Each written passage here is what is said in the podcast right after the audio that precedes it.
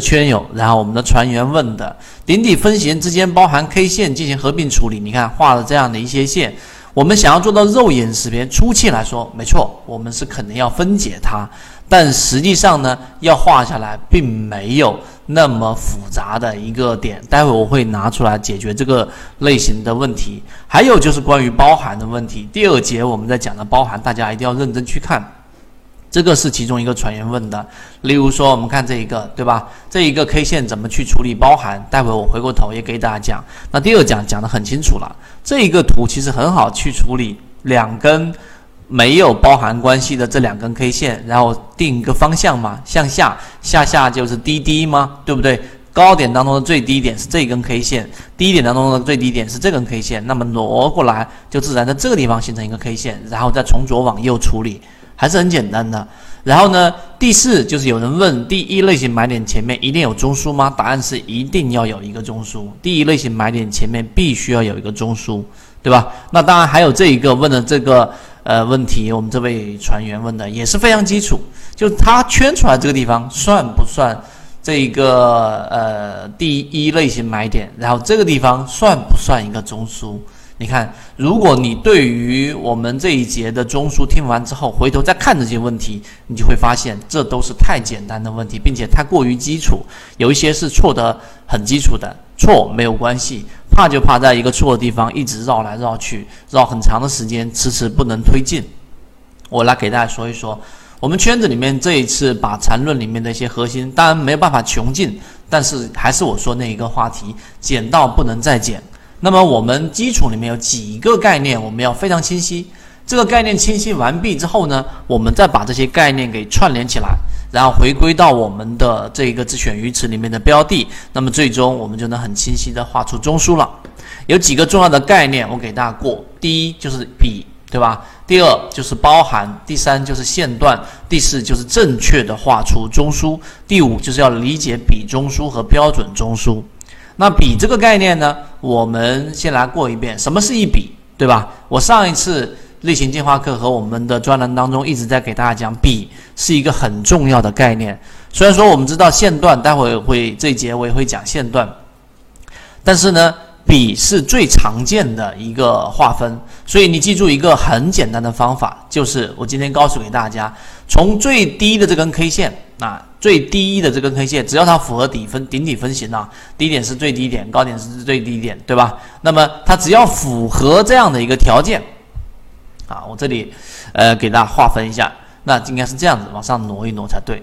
那么符合这样的一个条件，从最低的这个底分型和最高的这个顶分型这两个最低跟最高 K 线一共经过处理之后，注意这里经过处理之后，必须是包含五根。或者是五根以上的 K 线，你才需要去看，否则就这就完全不是一笔，一定是五根以上的 K 线。为什么呢？因为正确的一笔的定义就是一个底分型加上一个顶分型，中间加上一个不共用的 K 线。这里面呢，可能是你可以进行过处理呀，包含处理关系。总之。它这里一定要有根 K 线，因此处理完成之后的一二三四五，一眼看过去，它就必然是要有五根 K 线，否则直接就忽略掉啊，直接就忽略掉。那回到刚才我们所说的这个问题，有一些地方，举个例子啊，我放大这张图，是我们其中一位船员问的，也具有代表性。他问的是在这个地方上啊，你看他这里圈出来，请问这个地方上算不算一笔呀？对不对？这是一个顶分型，这是一个底分型。这是不是非常具有代表性？我放我放大给大家看，这很有代表性。为什么呢？因为如果你明白我说的这个道理之后，其实这个地方上你都不用怀疑，我圈出来的这个地方，这里是不是一笔？你看数 K 线吗？对不对？它的顶分型跟底分型之间一共才一根 K 线，怎么可能是一笔呢？它中间都加起来一共要满足五根 K 线，它才是一笔。所以这种地方就是我说肉眼识别怎么达到，就是你肉眼识别一看啊，这根本就不够五根 K 线，就是我们说的这个笔的挪移啊，再往右边这样去往往右边去找这个顶分型，这一笔就根本就不成立，不成立，明白了吗？这里也不成立，这里也出现两个底分型，因为我在上一讲给大家讲过，底分型是只要符合条件的都会罗列出来给大家，因此它一定。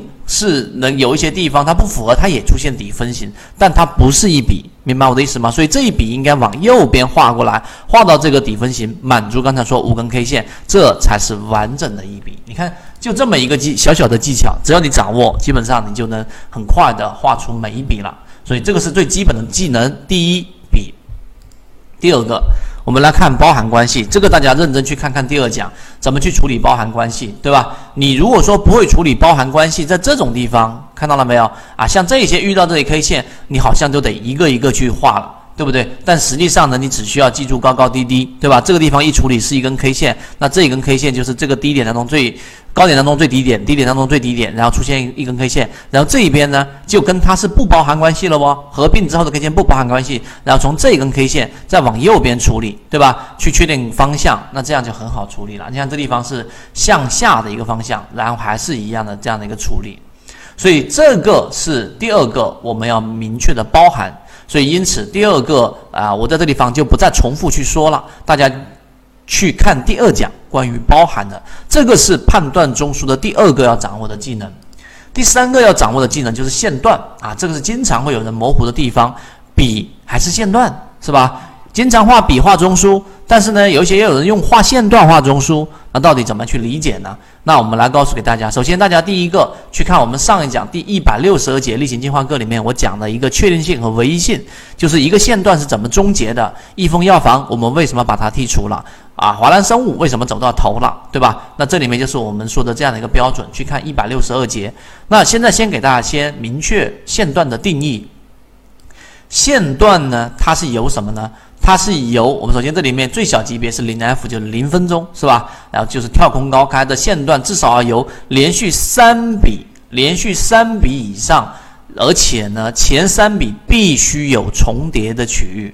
这个重叠的区域，我们有了之后，才连它起来，才叫做我们所说的线段。虽然股市千变万化，但依旧有规律可循。只是你不学习的话。又拿什么在这个千变万化的股票市场里面去赚钱呢？这里分享的只是碎片化的提取圈子的部分内容在讲。想要系统的完整视频，可以找到我分享给你系统学习。交易过程当中没有亏钱的股票，只有亏钱的操作。只有建立完整的交易系统，才能在股市里面真正的去做到盈利。可以直接在本专辑的简介找到我。